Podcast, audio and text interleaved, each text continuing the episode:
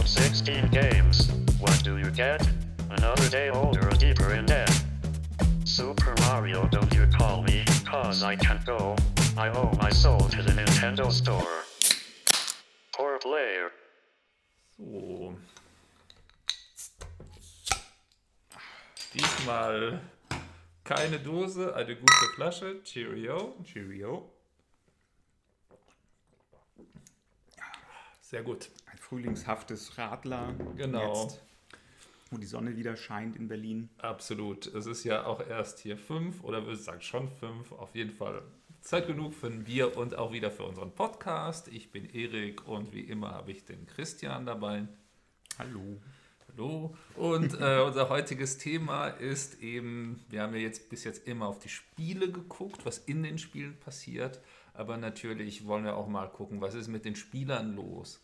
Inwiefern beeinflusst eigentlich Einkommen, soziale Schicht eigentlich auch wirklich das Spielerlebnis und was man tun kann und darf auch in Spielen? Und genau, vielleicht spinnen wir auch schon ein bisschen rum und schauen in die Zukunft, wie, wie sich jetzt auch durch, durch entstehende virtuelle Ökonomien in Computerspielen auch völlig neue Schichten äh, bilden können und Arbeitsstrukturen, die plötzlich innerhalb von Spielen stattfinden. Ja, das ist ja genau der zentrale. Ist wirklich, sind Spielewelten, gerade Online-Spiele, wirklich ein Ort der Freiheit und der Freizeit, so wie viele sich wünschen? Oder passiert da mehr eigentlich? Ist es vielleicht doch ähnlicher unserer, unserem Alltag, als wir denken? Das war jetzt sehr rhetorisch. Ne? Ja, aber wir werden das ja, wir Alles. Ja. beantworten, so gut wie Ja. es geht. Mhm. Und genau, aber ja, wir müssen erstmal mit irgendwas möglichst Konkreten anfangen. Ne? Ja. Irgendwas, was alle kennen. Beginnen wir doch mal mit Free-to-Play, würde ich sagen, oder? Oh, Ja, Das, das, ist ja wohl das jeder. klassische Beispiel. Genau. Also Free-to-Play ist ja klar nochmal kurz zusammengefasst. Alle können spielen, alle haben Zugang. Und das Prinzip zumindest ist ja die Geschichte, dass unabhängig davon, ob ich Geld ausgebe oder nicht, wenn ich mich genügend anstrenge, habe ich genau die gleichen Chancen zum Erfolg. Was ja auch ein bisschen so eine vom Tellerwäscher zum Millionär Geschichte widerspiegelt, oder? Ja, schon, wobei sie wahrscheinlich ähnlich unrealistisch ist wie beim Tellerwäscher zum Millionär. Also auch bei Es gibt immer wieder Geschichten. Zum Beispiel habe ich eine gelesen von diesem einen Hearthstone-Spieler, der mit einem komplett kostenlosen Deck auch zu großen Erfolg gekommen Immer wieder gibt es diese kleinen Geschichten. Genau. Das ist immer schön, weil mit genau solchen Anekdoten wird ja dann eigentlich quasi eine recht unfaire Situation gerechtfertigt. Klar wollen die Spieleentwickler da Geld verdienen und deswegen ist quasi, also ist die Ressource, an die dann Geld geknüpft wird bei Free-to-Play-Titeln nicht das Spiel selbst, sondern meist Zeit. Meistens zahlt man, damit etwas schneller geht. Und natürlich gibt es Leute, die dann aber trotzdem die Geduld haben, äh, es ohne diese Investition in, in eine Zeitreduktion zu schaffen. Aber es ist wirklich die, die Ausnahme, behaupte ich Ja. jetzt einfach mal, weil selbst wenn man richtig gut ist, damit umzugehen, dass man quasi sich keinen Zeitbonus, kein, quasi keine Zeitreduktion leisten kann. Man steht trotzdem immer in Konkurrenz mit Leuten, die diesen Vorteil genießen. Und natürlich gibt es Einzelfälle, die das überwinden können, aber in der Regel, also Ja. da sp- spiegeln sich Free-to-Play-Spiele dann auch sehr stark mit unserer Realität. Na klar, gibt es Menschen, die schaffen es von sehr weit unten nach sehr weit oben, aber die Wahrscheinlichkeit für so eine Entwicklung ist einfach viel wahrscheinlicher, wenn man schon Ressourcen hat, die man nutzen kann, um Hindernisse aus dem Weg zu schaffen. Was ja auch interessant ist, ne? eine Argumentation, die ich jetzt oft auch gehört habe, war so, ja, aber wenn ich jetzt viel in das Spiel rein investiere, ja, ist das nicht fair auch irgendwie, dass ich mehr zurückkriege? Ich meine, ohne mich würde das Spiel ja quasi nicht leben. Also als Beispiel, worauf wir beide gestoßen sind, ist ein Mann, der in dem Spiel Modern War 2 Millionen Dollar reingebuttert hat. Als, äh, das ist ein sogenannter Wahl, äh, Wale nennt man diese Menschen. Also Wale sind die 0,9% der Spielerschaft oder 1%, die oberen 10.000 sozusagen, die halt wirklich ein Spiel am Leben halten, ne? Mhm. indem sie so viel Geld ausgeben. Und dieser eine Mann hat eben zwei Millionen ausgegeben. Irgendwann war er mit Änderungen sehr unzufrieden im Spiel und hat dann beschlossen, einen Boykott mit anderen Wahlen zusammen dann zu organisieren. Ja, ist schon wirklich so der, der Moby Dick unter den Wahlen. Ja, auf jeden Fall. Also zwei Millionen sind schon kein Pappenstiel, ja. definitiv. Der Mensch heißt äh, Stephen Barnes, kommt aus Houston, ist 49 Jahre alt und hat einen kleinen Laden, hat daher irgendwie die, die Kohle, um die in das Spiel reinzustecken. Und die Geschichte zeigt ganz schön, äh, dass äh, der Vorteil, den man genießt, wenn man Geld in so ein Spiel rein investiert, sich sogar noch ausweiten können kann mhm. über die, die reinen Chancen innerhalb des Spiels quasi da Macht auszuüben, etwas zu, zu beeinflussen, bis eigentlich in den Produktionsprozess des Spiels hinein. So in dem Moment, wo quasi auch die Entwickler des Spiels abhängig sind von Menschen, die Geld rein investieren und dann ist da jemand, der so immens viel rein investiert. Plötzlich gibt es auch ein Abhängigkeitsverhältnis zwischen Einzelpersonen und mhm. dem, dem Spielentwickler und wenn der damit was unzufrieden ist, so wenn da jetzt jemand kommt, der vielleicht mal 89 Cent ausgegeben hat für einen hübschen Hut und bei dem Entwickler anruft und sagt, irgendwie mir gefallen die neuen Hüte nicht, dann wird ihn da niemand ernst nehmen. Wahrscheinlich findet er die E-Mail-Adresse nie raus, aber die großen Wale haben ja oft sogar in den Firmen ihre eigenen quasi Privatleitungen, wo sie jederzeit ja. äh, sich melden können, haben eigene Mitarbeiter, die nur für sie bereitgestellt sind, um bei, bei Fragen, bei Unzufriedenheit sofort zur Verfügung zu stellen. Ja, ja das ist bei den Rounds eben, bei Modern War, hat er tatsächlich im Artikel auch gemeint, dass er bestimmte Zeit einen, ganz, einen persönlichen Ansprechpartner hatte, auch nach diesem Boykott, auch zusammen mit anderen Wahlen wo die auch zumindest der Artikel deutet das an. Link findet ihr dann auf unserer äh, Seite. Äh, dass ähm, durchaus sie auch damit Erfolg erzielt haben, damit auch. Und er auch, weil er so viel ausgibt, will er auch gehört werden. Was natürlich dann auch so eine Tendenz zeigt, so dass in der vermeintlichen Gleichheit dann auch wieder unabhängig vom Geld ist doch wieder ja. nicht so eine gleiche äh, Gemeinschaft der Spieler ja. gibt.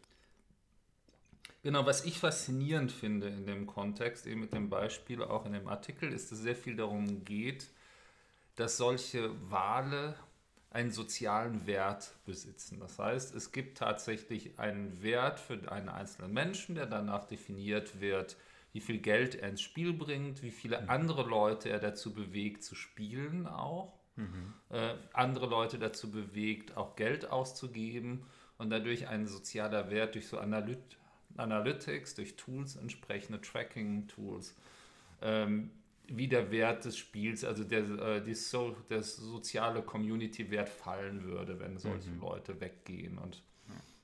Dadurch auch Maßnahmen überlegt werden müssen, ab welchem Wert man wirklich sich Mühe geben muss, sie zu mhm. behalten. Also wirklich, das zeigt eigentlich, wie wenig wirklich da Gleichheit herrscht, wenn einfach klar ist, es gibt einen Wertstempel, ich bekomme ein Etikett mhm. um den Hals gebunden, da steht dann, weiß weiß ich, wie viele Punkte und danach wird definiert wirklich, ob ich, wie wichtig ich bin oder nicht.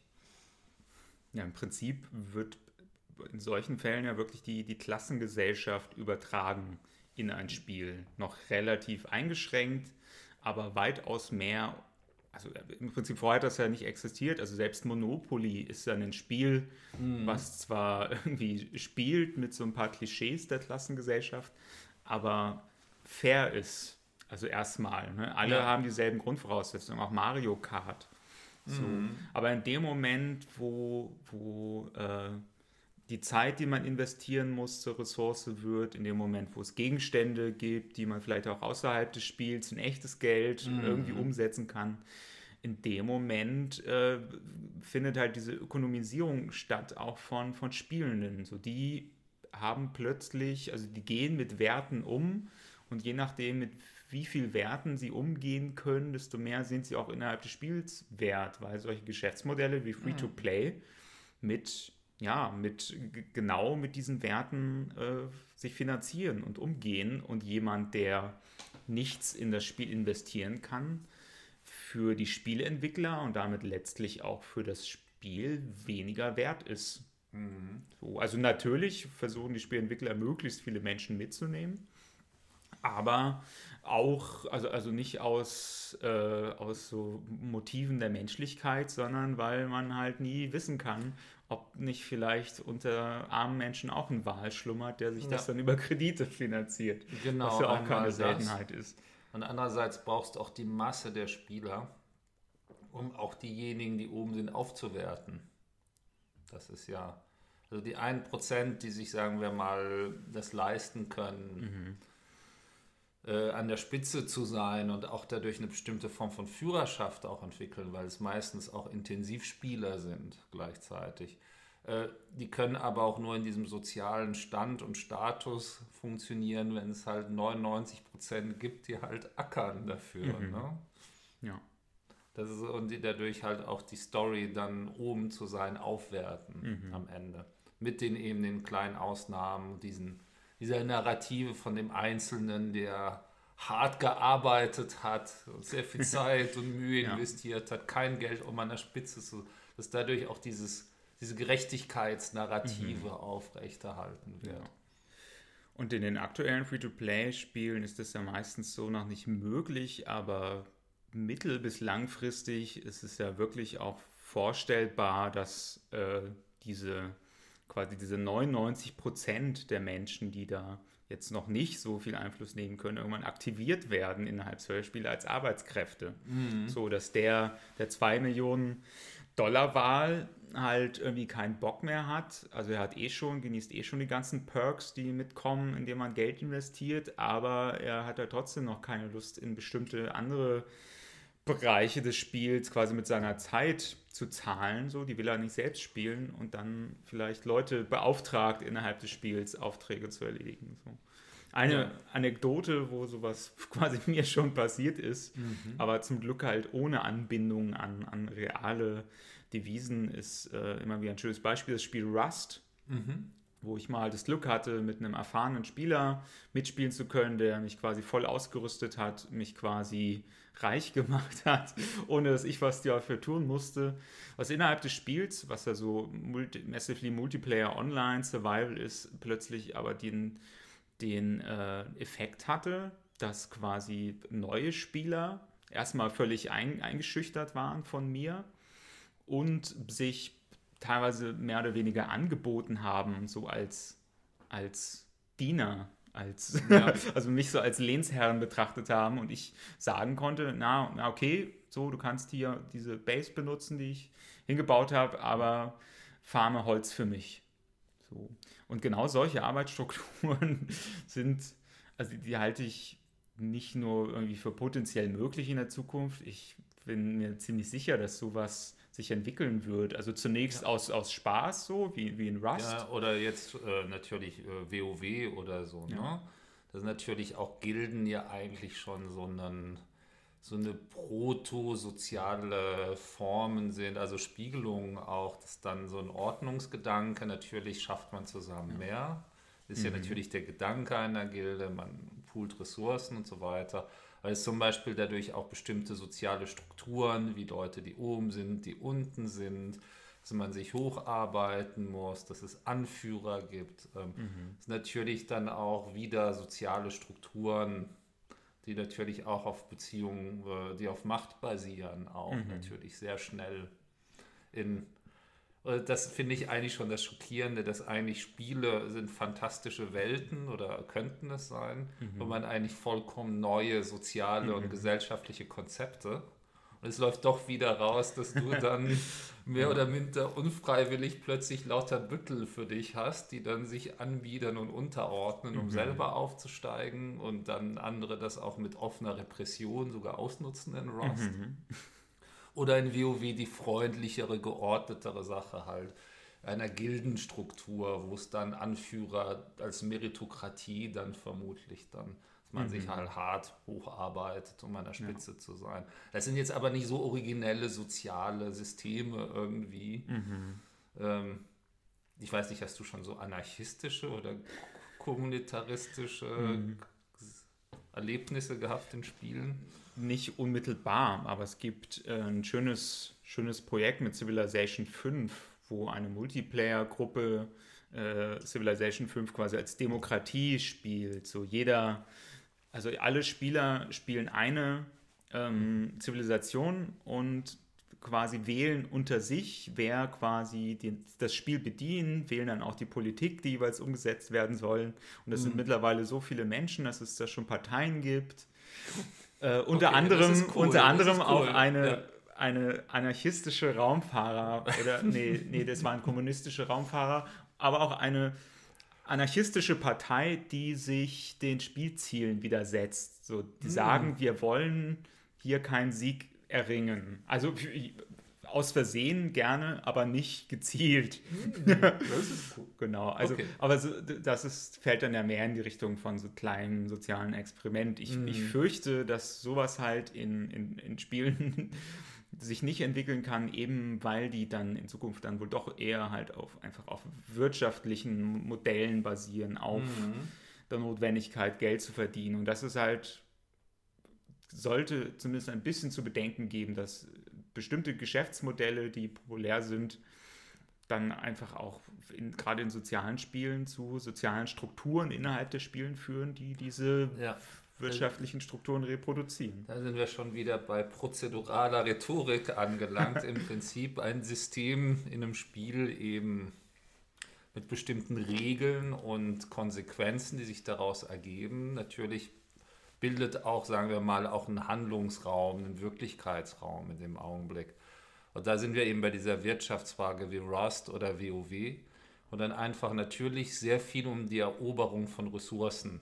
Also man bekommt Ressourcen, ähm, diese werden verteilt und man versucht sie zu maximieren, auch um dann zum Ziel zu kommen. Mhm. Also die Frage der Begrenztheit ist natürlich eine andere, insofern begrenzt, dass sie nur in begrenzten Mengen innerhalb eines bestimmten Zeitraumes entstehen, typischerweise. Natürlich da auch ein Verteilungskampf beim, durch Drops mhm. und Regeln und so weiter natürlich auch, auch entstehen. Aber das ist ja im Prinzip total klassisch marktwirtschaftlich mhm. in dieser Hinsicht. War das eine Frage? Nee, es war, es war eine Feststellung tatsächlich. Ähm, ich meine, es geht ja tatsächlich so weit, dass ähm, bei EVE Online ist ja eigentlich das Paradebeispiel, wie, wie krass selbstorganisierte Marktwirtschaft funktioniert. Mhm. Auf der einen Seite, dass die Spieler selbst eigentlich als Großkonzerne sich gegenseitig bekriegen. Mhm. Wo dann man als Unabhängiger nicht die, den Hauch einer Chance hat, irgendwas Sinnvolles zu tun. Und auf der anderen Seite halt, dass tatsächlich das Wirtschaftssystem so komplex ist, dass die da auch Wirtschaftsmathematiker mittlerweile geholt ja. haben, um überhaupt ähm, da noch diese ganzen Möglichkeiten von äh, Angebot, Nachfrage, Verwertung von Rohstoffen, mhm. dass das so ineinander greift, dass man weder Inflation, eine zu krasse, noch eine zu krasse Deflation hat. Mhm. Ja. Genau, und dann auch, wir haben ja dann auch so Politprominenz wie Yannis Varoufakis, äh, der im Prinzip aus einer ähnlichen Ecke kommt und vorher bei Valve quasi auch virtuelle Güter äh, betreut mhm. hat und jetzt ja. vielleicht irgendwann auch nochmal die Gelegenheit hat, äh, reelle Güter innerhalb der EU zu betreuen. Mhm, das ist schon witzig, äh, echt abgefahren. Ja vielleicht ist der eine andere Richtung nochmal wichtig. Nicht nur, dass so die, die, die Menschen, die quasi in ihrem wirtschaftlichen Denken von so virtuellen Ökonomien geprägt wurden, in die Realität kommen, sondern kann mir vorstellen, dass wir in Zukunft auch sowas wie, wie Social Worker oder so in virtuellen Welt ja. brauchen. Und Coaches, Menschen, die dort ja. quasi äh, Menschen betreuen, die, die nicht so die Ressourcen haben und denen zeigen, wie man äh, trotzdem irgendwie damit gut klarkommt. Ja, das ist halt, finde ich, sehr wichtig sogar, weil eigentlich je freier der Raum war, also auch Sandbox-artig eigentlich solche Spiele waren, desto mehr eigentlich wurde aus diesem Versprechen von Freiheit so ein wirklich neoliberale Albträume. Jetzt, man denkt an Second Life noch mhm. damals. Mhm wo dann spekuliert wurde um Raum und vor allen mhm. Dingen halt irgendwann ist dann eine Mischung aus Glücksspiel und Pornowiese geworden ist. so eine absurde Verzerrung eigentlich von so einem Freiheitsgedanken, wo dann eigentlich alles dann nur noch gegen irgendwie Geld, Linden, Dollars im Umlauf zu bringen für Sex mit einem Hybridwesen aus Kind und Ziege oder so, ne? Wo dann irgendwie alles möglich war. Also das ist halt interessant, wenn das halt das Freiheitsversprechen bis jetzt war, ähm, die man in solchen Welten einlösen kann, dann brauchen wir tatsächlich dringend ein paar Varoufakis und so soziale Arbeiter in, in Spielumgebung und in virtuellen Welten auch. Ja, gerade auch, weil, weil Computerspiele, ne, das, die alte Phrase, Computerspiele sind in der Mitte der Gesellschaft angekommen, kann man sich darüber streiten. Wahrscheinlich werden sie noch etliche Male dort ankommen und wahrscheinlich, wenn wir optimistisch sind, wird ihre Bedeutung auch in der Gesellschaft noch weiter steigen, auch als irgendwann vielleicht als Prestigeobjekt so noch. So, es beginnt jetzt schon langsam, dass irgendwelche Pro-Gamer, irgendwelche E-Sportler auch tatsächlich ein gewisses Renommee genießen. So, man kann es ja auch weiterdenken, die Science Fiction hat es ja teilweise auch schon gemacht, dass dann auch quasi Charaktere äh, aus Videospielen, also Avatare von, von Spielern quasi auch ein gewisses Prestige äh, mit sich bringen. Und wenn, wenn, wenn Games quasi auch in dieser Hinsicht, so wie es in Second Life schon der Fall war, dann irgendwann auch Statusobjekt sind und der Status in einem Spiel quasi sich auch abfärbt auf den Status in der Realität, äh, dann wird es auch nochmal umso, umso wichtiger und umso äh, drängender, sich auseinanderzusetzen damit, wer denn überhaupt Zugang hat zu, zu Statusobjekten. Das Ähm, ist ja auch sehr spannend, was du meinst mit, ähm, und das ist mir erst so bewusst geworden, wenn Spiele in der Mitte der Gesellschaft angekommen sind. Was, wie ist die Mitte der Gesellschaft? Und ist es etwas, was wir uns so wirklich wünschen? Oder es sagt, okay, jetzt ist der Punkt gekommen, wo sie in der Mitte sind und die Mitte ist aber etwas, wo wir auch hart darüber diskutieren müssen, wie diese Mitte aussieht. Also spiegeln sie jetzt quasi uns in unseren Bedürfnissen, Verhaltensweisen, Kulturvorstellungen, auch politisch, sozial. In dem Fall würde ich sagen, okay, dann beginnt die eigentliche Arbeit äh, in so einem kulturwissenschaftlichen Bereich eigentlich jetzt mit den Spielen so richtig. Ja, wir hatten ja in den, in den vergangenen Episoden auch immer mal wieder irgendwie angesprochen, ne, dass, also es ist so schwer, genaue Zahlen zu finden dazu. Also, ne, wir wissen ziemlich genau, wie viel Frauen im Verhältnis zu Männern Computerspiele spielen. Wir wissen, in welchen Altersklassen wie viel gespielt wird. Was wir kaum wissen, ist, in welchen quasi sozialen Schichten wie viel gespielt wird. Also ich suche immer mal wieder nach Material dazu, aber man findet wirklich wenig. Äh, Und es klingt ja auch erstmal egal, weil es sind Spiele und na klar gibt es ganz, ganz grundsätzliche Einstiegshürden. So, wenn man kein Geld hat, kann man sich keine Spielkonsole holen äh, und Spiele dann schon mal gar nicht, es sei denn, man macht Raubkopien. Wobei es ja ja mal die These gab, dass gerade äh, aus ärmeren Schichten gerade Konsolen gekauft werden, weil sie billiger sind als Gaming-PCs. Ja. Und dafür halt das Geld wieder dann durch teure Spiele reingeholt wird. Dann. Ja. Aber erstmal sie zugänglich. Also ich habe jetzt keine konkrete Zahl gerade, aber Ich kann mir vorstellen, dass es ähnlich bei, bei Mobile Games aussieht und Free-to-Play-Titeln so. Da ist die Einstiegshürde erstmal schön niedrig, also auch ne, tatsächlich für Menschen, die, die sich das sonst nicht leisten würden. Und da äh, dann erst im, im Nachklapp quasi das Geld anfällt. So was ja, das hatte ich vorhin ja auch schon mal kurz angeschnitten. Da sind wir dann fast wieder bei den, bei den Wahlen. Es gibt ja durchaus auch Menschen, die ähm, über solche Spiele dann auch ähm, pathologisches Spielverhalten entwickeln und oft sind es auch gerade die Menschen, die äh, besonderes Bedürfnis haben nach, nach Erfolgserlebnissen, nach Selbstwirksamkeitserlebnissen, die diese Spiele dann bieten und da im Prinzip auch Notlagen ausnutzen. Also ne, so, so Risikoverhalten ist einfach auch in, in den unteren Schichten nochmal weitaus höher. So eben weil die Ressourcen äh, geringer sind und der d- d- eher ja, einfach Verhalten dann teilweise auch ausgeübt wird, was unmittelbar erstmal ein Bedürfnis befriedigt, aber langfristig dann ja durchaus auch schädlich sein kann. Ja. Es ist ja auch ähm, in dem Kontext, kann man schon sagen, dass es auch verschiedene Akzeptanz des Spielen gibt, gesellschaftliche. Also je nachdem, mhm. ob man eben arbeitet und es dann nebenbei, dann ist es als Art Hobby, wird es dann auch, ja, natürlich zur Entspannung ein bisschen spielen, mhm. ist okay. Wenn wiederum eben, wenn jemand halt gerade arbeitslos ist zum Beispiel mhm. und spielt, es dann sofort auch eigentlich stigmatisiert wird als, ja. wieso verschwendet er seine Zeit mit Spielen eigentlich? Er könnte in der Zeit sich ja auch bewerben und so. Ja.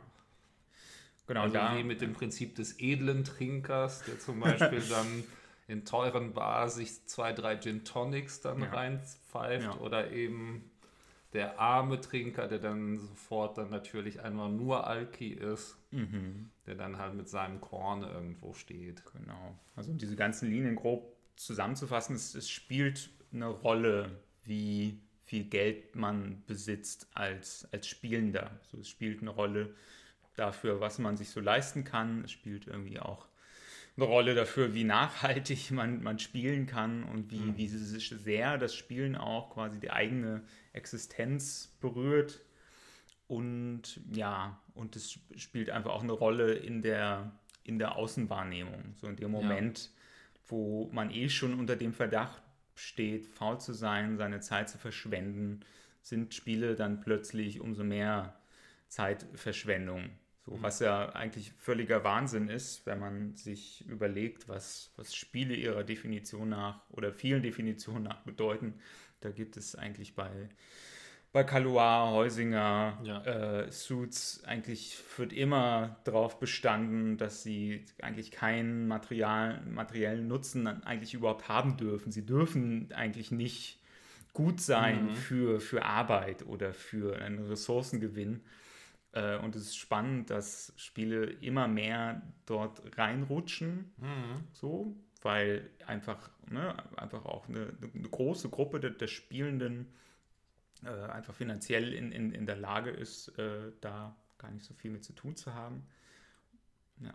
Und das ist halt jetzt, um da noch auf noch einen anderen Aspekt, und zwar Gold Farming es ist jetzt in vielen Spielen nicht mehr so aktuell durch das Free-to-Play-Modell natürlich, was eine sehr enge Kontrolle über die Ökonomie den Herstellern überlässt. Mhm. Aber es gibt natürlich Spiele, wo so Gold Farming wie WoW zum Beispiel und größere MMOs immer noch ein Thema ist und eigentlich sehr hübsch aber auch spiegelt, wo das Problem ist. Zum Beispiel, dass, also ich habe da einen sehr spannenden ähm, Artikel gelesen, wissenschaftlichen, wo es im Kern darum ging, dass es ein ganz klar Goldfarming rassistische Reaktionen mhm. auslöst. Mhm. Natürlich, weil typischerweise natürlich ökonomisch dann Goldfarming interessant wird, das Phänomen eben da Spielgeld quasi zu verkaufen für Echtgeld, wo man sehr günstig produzieren kann, dieses Spielgeld. Mhm. Dass das natürlich sehr viel in China gemacht wurde.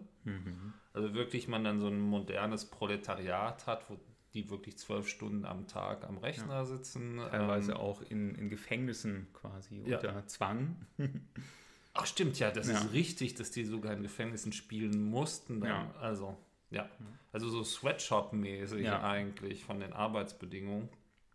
Und dann, das dazu führte, dass irgendwann chinesische Spieler dann unter Generalverdacht gestellt wurden, halt, dass sie Goldfarmer werden mhm. und massiven Anfeindungen, Diskriminierung, mhm. sogar so ähm, wirklich Schlägertrupps gab, dann mhm. in WoW, die dann nach ähm, Goldfarmern gesucht haben, mhm. um die zu klatschen. Ne? Ja. Also wir gehen jetzt mal los und klatschen ein paar Chinesen.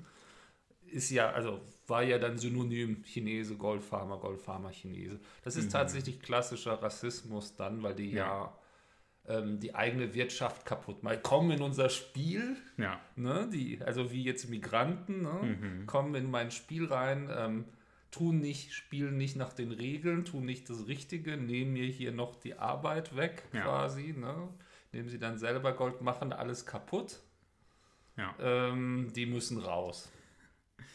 Genau, es ist ja immer auch ja jedes Mal spannend bei solchen, bei solchen Diskriminierungsprozessen dass da dann oft auch sehr, sehr, sehr paradoxe Ansichten irgendwie entstehen. Ne? Es gibt ja, wenn es darum geht, dass so, so eine, ein, die Figur eines anderen äh, äh, quasi geschaffen wird, dass die immer zwei, zwei eigentlich entgegengesetzte Eigenschaften erfüllt. Einerseits ist sie, ist sie unsichtbar, so als Individuum. Mhm. Es sind plötzlich nicht mehr irgendwie individuelle Chinesen, es sind nur noch die Chinesen, es sind die Goldfarmer. Ja so, die existieren gar nicht mehr als Individuen, die vielleicht äh, ne, in einem Sweatshop den ganzen Tag sitzen, ein bisschen Geld verdienen, vielleicht auch für ihre Familie, die mhm. irgendwie da irgendwie auch einen fiesen Chef vielleicht über sich sitzen haben, der sie mehr oder weniger dazu zwingt, das zu tun oder die im Gefängnis sitzen, das verschwindet komplett. So einerseits sind sie da unsichtbar und auf der anderen Seite gewinnen sie so eine Monstrosität. So, sie sind eigentlich dieser, dieser Mob, der das Spiel kaputt macht, ja. indem man einfach reinstößt und, und die Lücken ausnutzt. Eigentlich völlig kriminell. Es ist, es ist halt so verrückt, ähm. ne? weil im Prinzip gibt es diese Goldfarmer nur, weil es dann wiederum reiche Westler gibt, die dann auch kaufen das Zeug. Ja. Also das ist hier das Verrückte, dass man sich dann die Diskriminierung ja nicht gegenüber die Käufer, mhm. die werden nicht bestraft, sondern die Verkäufer. Das ist eigentlich jetzt mal sehr überspitzt, ist ungefähr, als ob man jetzt bei Prostitution die Prostituierten irgendwie und nicht die Freier mhm. angreifen würde. Mhm. Ne? Das heißt, dass eigentlich diejenigen, die da sich so hohen Risiko aussetzen, auch dann, indem sie aber vielleicht dann die Accounts gesperrt werden und dann sie mhm. erstmal für nichts gearbeitet haben, weniger, also mehr bestraft werden als die Käufer. Mhm. Ja. Und das ist eigentlich ja eigentlich diese Doppelmoral eigentlich, die, die auf so eine klassische ähm, Kleinhalten auch wieder von den, von den Ärmsten hinaus, mhm. die sich am wenigsten wehren können in ja. dem Kontext, weil sie weder die Mittel haben und noch die tatsächlich aus ihrer Situation heraus. Ja. Und im Prinzip, also ne, bei Goldfarmern dann ne, kann man ja attestieren, dass da, also Rassismus vorherrscht, aber schon in der Kopplung mit Klassismus. Ganz eng. So gäbe sagen. es jetzt keine armen Chinesen, die Goldfarming machen Reiche, müssten, ja. dann gäbe es dieses Problem gar mhm. nicht, wenn quasi alle dieselben Mittel mhm. von Anfang an zur Verfügung hätten.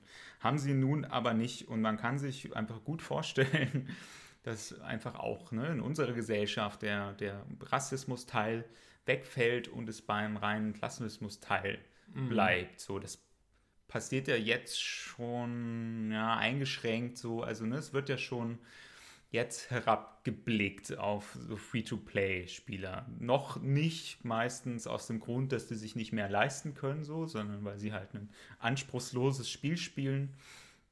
Aber in Zukunft äh, können sich auch in Online-Games äh, quasi, kann sich sowas entwickeln wie, wie, wie Stallgeruch so, mhm. indem man Menschen im Spiel anhand ihrer Avatare ansieht, dass sie kein Geld haben, weil sie keine Vanity-Items tragen. Genau, keine und in dem Skins Moment gekauft haben. Dann genauso so äh, quasi im Spiel Diskriminierung ausgesetzt sind, dass es im Spiel plötzlich gar nicht mehr auch so sehr auf, auf Skill ankommt oder dass man dann irgendwie schon noch über ein paar weitere Hindernisse hinweg erstmal den Skill beweisen muss. Mhm. Äh, aber möglicherweise auch im Vorfeld einfach ausgeschlossen wird, als hier, der, der, der sieht nach Noob aus. Also in Rust ist es auch so, ne? Da erkennst du neue Spieler, arme Spieler im Prinzip sofort, weil die alle nackt sind. Das ist natürlich eine sehr brutale Art, ja. das zu verdeutlichen. Ne? Aber ja. und, und ja, aber du ganz, hast ganz, nur deinen ja. Körper und den kann, nur das kannst du erstmal veräußern ja. oder verwenden. So. Und in den Free-to-Play Spielen der Zukunft, möglicherweise auch schon der Gegenwart, ist also ne, zeigen sich Menschen auch schon quasi mit ihrem Mangel oder mit ihrem äh, mit ihm, mit dem, was sie besitzen. Und das ist schon ein paar Mal, jetzt haben wir das gesagt, aber es ist schon, also das sollte man nicht auf die leichte Schulter nehmen, dass es solche, solche eigentlich gesellschaftlichen Strukturen sich reproduzieren in ja. Spielen, die ja eigentlich per Definition eine Alternative zum Alltag sein sollen, die eben nicht nach denselben äh, Strukturen, Regeln funktionieren sollen wie der Alltag. Und wenn sie das doch tun, dann spielen wir eigentlich gar nicht mehr. So, dann haben wir da eine Fortsetzung des, des Lebens so. Ne? Second Life Ja. war ja schon vom Namen her, hat diese Ironie aus, aus Versehen ja eigentlich schon deutlich gemacht. So. Äh, dass man dort eben nicht quasi ein alternatives spielerisches Leben führt, sondern im, im schlimmsten Fall, so in dem Ja. Spiel hatte man ja noch so ein bisschen Freiraum, einfach ganz andere Sachen zu machen, aber im schlimmsten Fall führt man wirklich so, ein, so, eine, so eine zweite Existenz, die dann aber genauso... also es war ein kapitalistischer Turbo-Albtraum am Ende. Also mit eben diesem, also wirklich, ich Mhm. bin da reingegangen, ich habe gedacht, nur irgendwelche Unternehmensrepräsentanzen auf Ja. der einen Seite und Staatenrepräsentanten und auf der anderen Seite eben dieses Mischung des Internets, eben Sex und Gewalt als Kern und Glücksspiele. Aber die das, haben- das, ja. Und all dieses Prestige-Ding. Also diese Mischung fand ich dann schon ziemlich krass. Und ja, ne, es ist halt schwierig umzusetzen, irgendwie innerhalb von, von einer Industrie, die ja damit auch Geld verdienen will, aber eigentlich bräuchte es mittlerweile wieder, wieder neue Utopien für, für das Spiel, was ja eigentlich an sich eine Utopie eh schon sein sollte. Aber wir müssen selbst Computerspiele wieder als Utopien erstmal denken lernen Ja. weil sie im, im Begriff sind, die, die Realität einfach äh, wieder zu reproduzieren. Und die Frage sollte in Zukunft vielleicht auch mal sein, wie können wir Spiele schaffen, in denen eben gerade die, die finanzielle Situation, die Klassenzugehörigkeit der Spieler keine Rolle spielt oder weniger eine Rolle spielt. So wie schaffen wir es, alle mitzunehmen und vielleicht die Leuten, die Bock haben, Kohle auszugeben, trotzdem Oder umgekehrt, wie kehren wir die Klassenverhältnisse um in dem Spiel? Also noch ein bisschen provokanter, wo wirklich auch dann ein Bewusstsein eigentlich so dafür geschaffen wird, was es bedeutet eigentlich, ähm, Das wäre dass da gesellschaftliche Verhältnisse immer wieder gespiegelt wurden und werden. Also sind beides sehr spannende Ja. Ansätze, denke ich. Ne? Das eine ist halt ein bisschen radikaler, aber ich, ich denke, beides ist wichtig.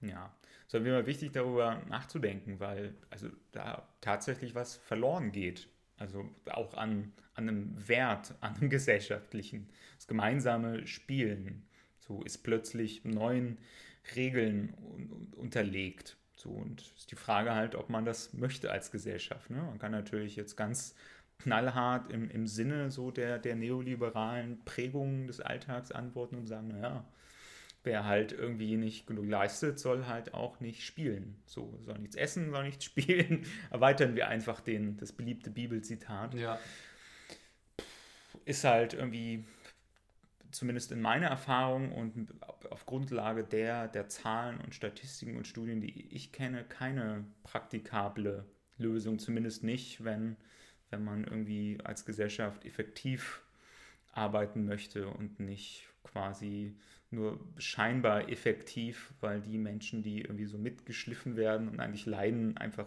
nicht sichtbar sind. Ja, und natürlich auch unabhängig von Effektivität die Frage, ob es nicht grundlegendes Recht auf kultureller Teilhabe, doch gibt Ja. es sogar. Es gibt das Recht auf kultureller Teilhabe. Ja. Das ist nicht nur eine theoretische Frage. Aber ich glaube, im- im- Spiele dazu auch nicht gehören. Also die Möglichkeit zu spielen. Wir fordern einen, einen Hartz-IV-Satz für Free-to-Play-Games.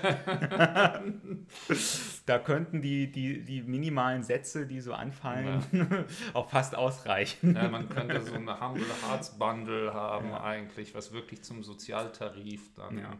also wo wirklich dann der Zugang wirklich sehr günstig, also so spontane Ideen, ne? Ja.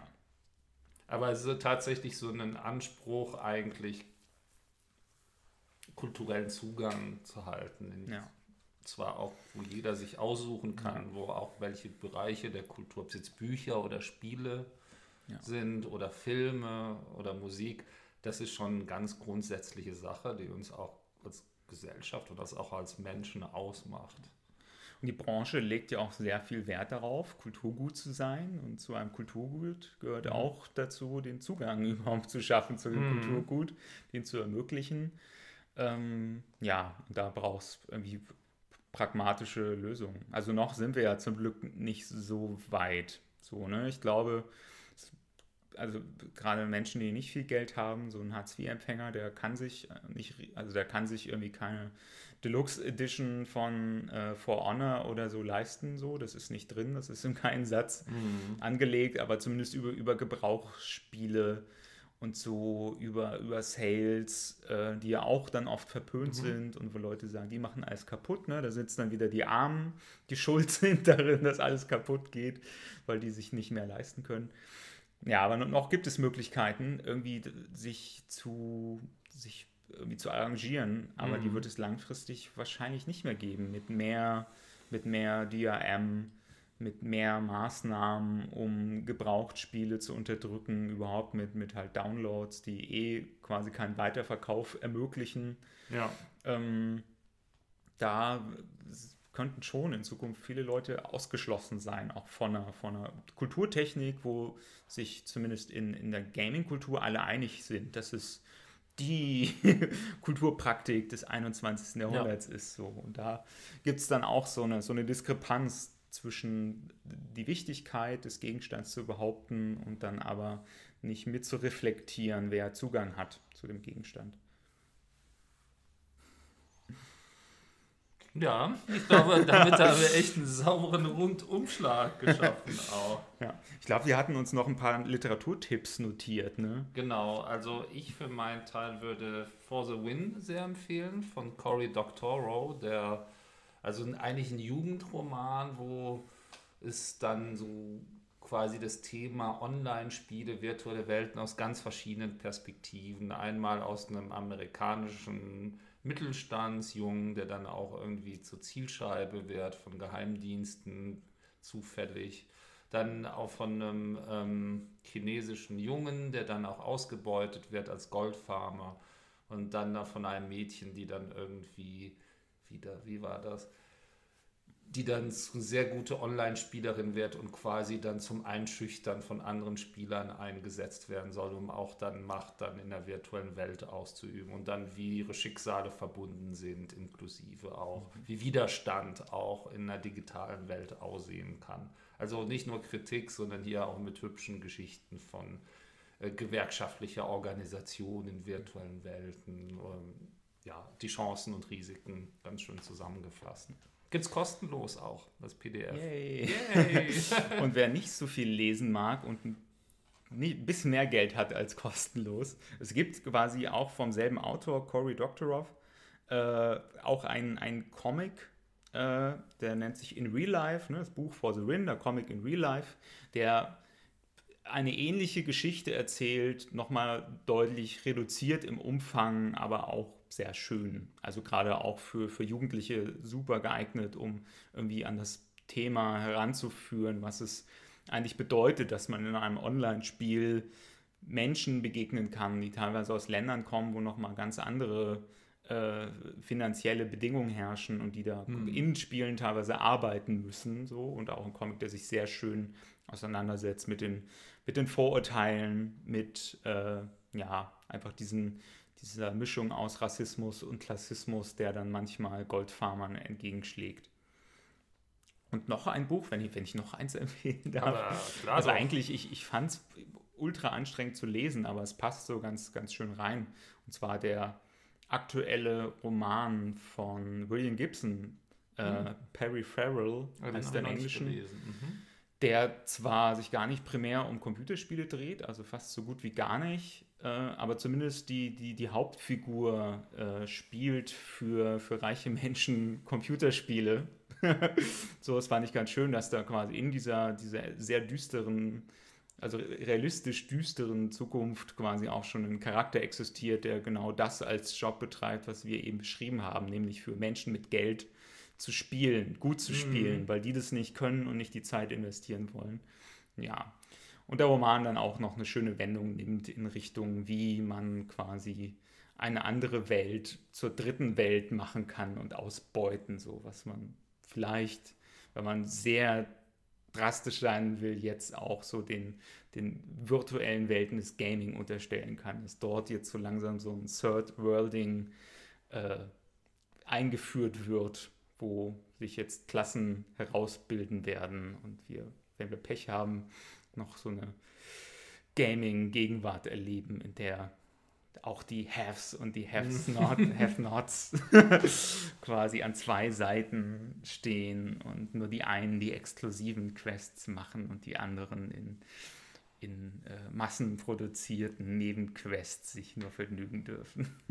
Ich glaube, das haben wir schon teilweise jetzt so, ja. da müssen wir nicht so weit blicken. Ja, und dann kann man froh sein, wenn man genug Geld hat, um jemanden zu bezahlen, um genau diese Quests ja. zu machen. Aber jetzt noch als letztes, äh, es gibt ja auch schon Leute, die dafür bezahlt werden, dass sie mit einem Raid machen, ne, in WoW. Mhm. kann man Leute bezahlen dafür und dass man so eine Art Safari macht, wo man dann die Drops behalten kann, alle und so. Ah, super. Ja, ne, dass man halt die Kills und alles halt dann sammeln. Ja. ja. Also das Safari-Prinzip, wo mhm. dann Leute dann aus armen Ländern einen dann quasi zur Jagd führen. Gott, dann bald Armutstourismus in Spielen.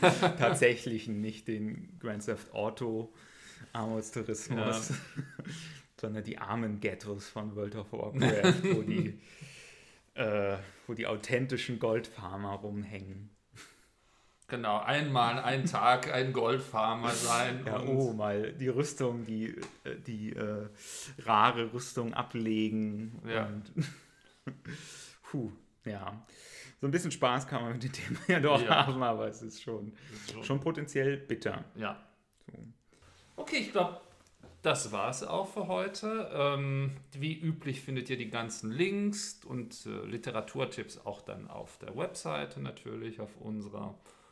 Und nächstes Mal, was haben wir für nächstes Mal als Thema? Nächstes Mal, wir hätten ja fast so ein Double Feature heute gemacht, aber stattdessen haben wir uns entschieden, dieses thematische Goldstück quasi aufs nächste Mal zu verschieben, nämlich soll es dann um die Spielentwicklung gehen und wer denn eigentlich Spiele entwickeln kann, wer nicht. Genau. Und das genau. eben auch abhängig davon, wie viel Kohle man so zur Verfügung hat. Genau. Dann schauen wir uns nochmal Sachen an, wie die Absolut. Steam Greenlight Story, überlegen, was. Die Green endgültige Spaltung der Games-Branche ist unser ja. Auftrag. Ja, also tatsächlich gibt es einiges im Argen und da wollen wir auch ganz offen drüber reden. Dann. Ja. Ja, okay. Dann nochmal vielen Dank wieder fürs Zuhören. Wir freuen uns schon aufs nächste Mal mit euch. Äh, wir freuen uns über Tipps, Kritik, Anregungen. Falls ihr Themen habt, immer her damit. Ähm, wir freuen wir uns drüber. Tschüss. Ja, tschüss. Insufficient funds. Game over. Poor player.